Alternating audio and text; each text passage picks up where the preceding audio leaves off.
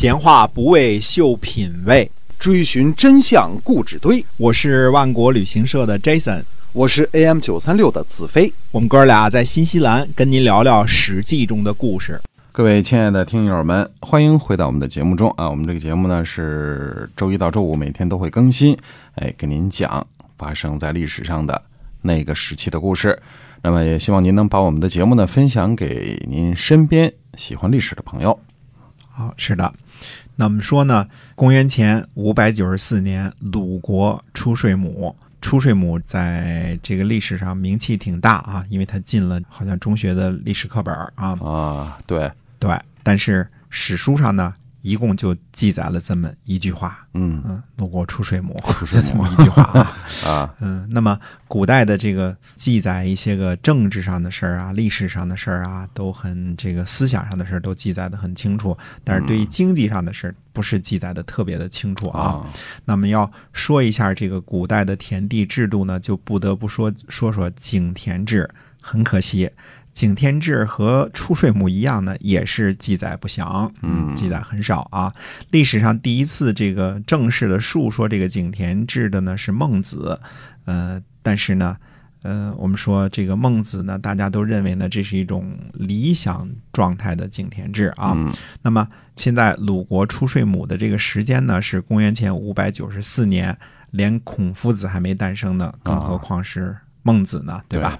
但是这些事儿呢，我们还得说啊，就得从字里行间呢找一些个论据，看看我们古代的这个田亩制度到底是怎么回事啊。先说井田制，故老相传呢，夏商周都有井田制，也就是说呢，周家呢，呃，到了齐夏之后呢。也实行了井田制，这是有人说是从齐夏周家那时候才开始的，也有说呢是夏商周都有。嗯，按照这个《谷梁传》的记载，《谷梁传》是这个解释春秋的另外一本传记啊，跟《左传》这个一样，只不过它好多都失传了，就它残缺不全。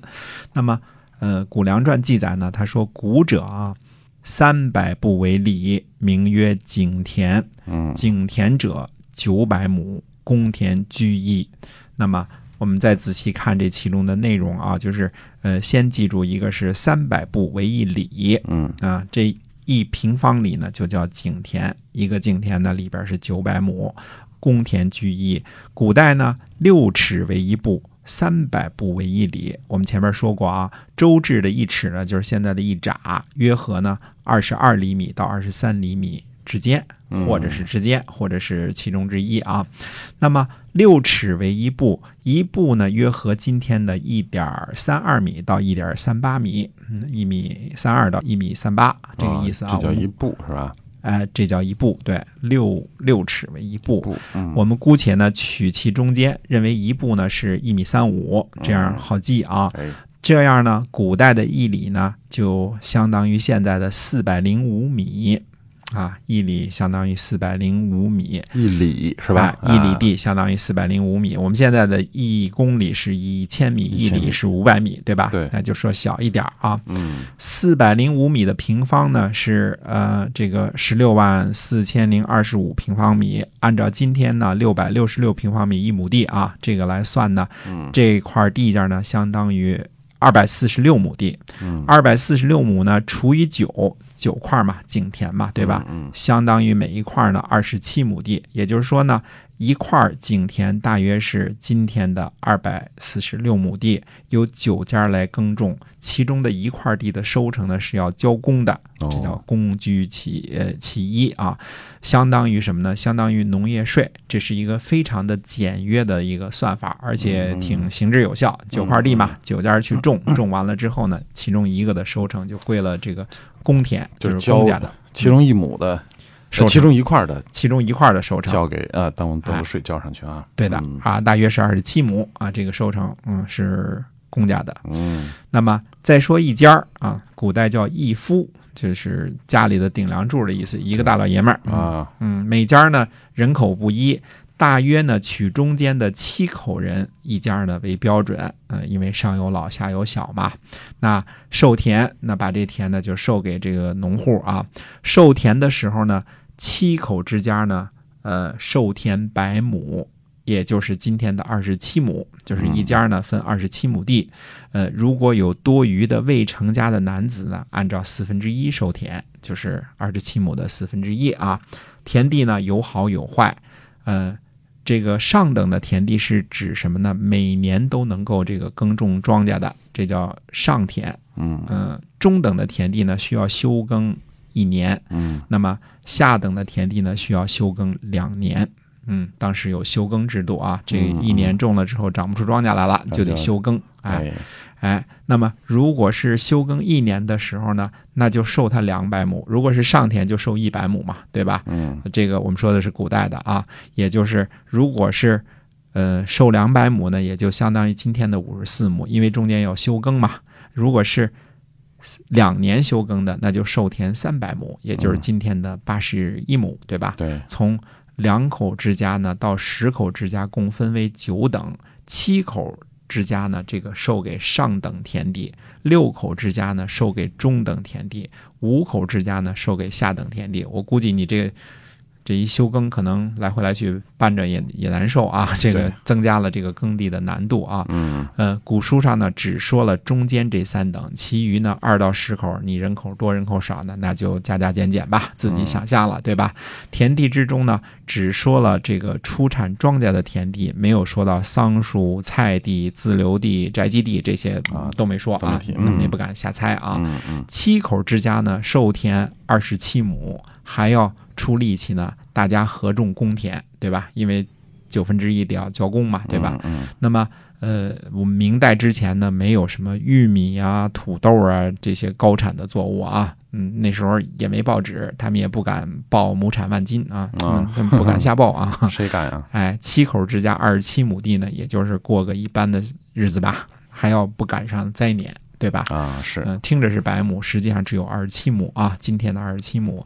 那么古时候的老百姓呢，就是地地道道的农民，我们说没有什么呃奴隶奴隶主之说，这都是这几十年来才瞎编的啊。嗯这个你要是硬给扣帽子呢，说他像中世纪欧洲的农奴，嗯那也行。就这个，但是这个农奴就是等于是绑在土地上的这个农民这个意思啊，就跟现在大家说房奴是一个意思啊，没有什么真正的那种奴隶啊。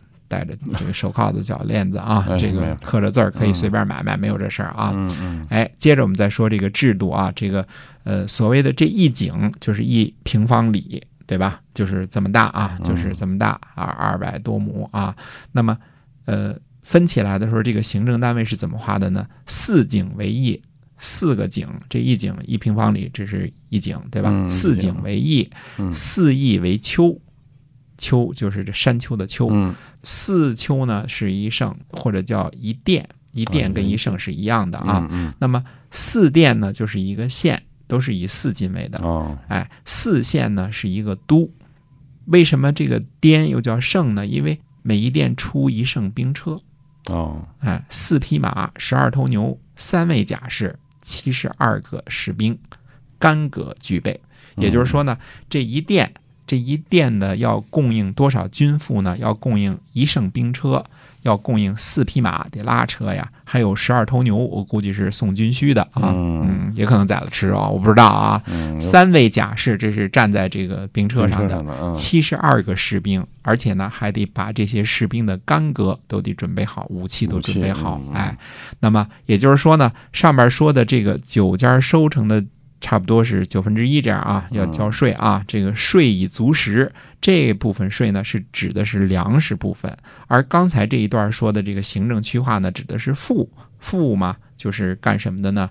呃，一个备一个武嘛。你说赋呢，就是专门用于足兵，赋以足兵，那这是军费啊。战车、马、牛、甲士、步兵、干戈，这些都属于兵赋。一殿呢，六十四景，又称作一圣，就是因为出产了一圣兵车，所以叫一乘。按照这种说法呢，春秋时期的这个晋国和楚国啊，我们算算啊，都差不多有上千辆兵车的规模，因为呃，晋国去打城濮之战是派了七百辆兵车嘛，对吧？那应该是有千辆兵车的规模啊。哎按照七口之家这个计算呢，晋楚两国的人口呢，当时都应该在四百万以上。到了战国时期呢，嗯到苏秦说大话的那桌啊，嗯嗯那苏秦张口就是谁谁是万圣之国，谁谁是千圣之国啊，几五千圣之国啊。那么如果按照苏秦那么那么算呢，中国的人口就按照我们刚才这个算法啊，呃，也可能是三千万，呃，五千万，但是按照苏秦那个全加起来就上了亿了。嗯那当然，这个这个其中也可能这个生产力增加了啊。怎么说呢？这个算法不一样了啊。就我这是按照这个老的算法，我又不是古代人类学家，所以也别跟我较真儿啊。总之呢，鲁国呢在公元前五百九十四年实行了出税亩，就是按照田亩征税。嗯，那么好多大学问家就说了，说出税亩是土地私有化的表现，从此呢，中国就不是奴隶和奴隶主啦，也有了自耕农啦，所有制的巨大变革。这个，就我这逻辑呢是哲学老师教的，嗯我敢自说自话。这大学问家们的逻辑呢是什么老师教的？我不知道，呃，应该是。估计他们只是做学问，不学逻辑啊，或者找错了老师，我都不知道啊，不管他们啊，就是看不出来这其中有任何的逻辑。为什么出税亩了之后就是什么土地私有化的表现，就就嗯就就有了自耕农啦？这个原来都是奴隶和奴隶主，是所所有制的巨大变革，这这这一点逻辑都没有啊，对吧？啊？对，但他们有学问，嗯我没办法啊你，那你就得嗯 没辙。那你得服，服 服，这个，所以我们说呢，古时候的这个土地和人口都不能买卖，只能封啊，就封给你，哎，出税亩这个没有说这之后呢，土地就可以买卖了。春秋战国时期呢，也没有土地买卖的类似这种记录啊。嗯，这个鲁宣公呢，之所以要出税亩呢，最大的可能性的原因是什么？贵族啊，鼓励封地里边的农民呢多开荒，多开荒就多收税嘛，对吧？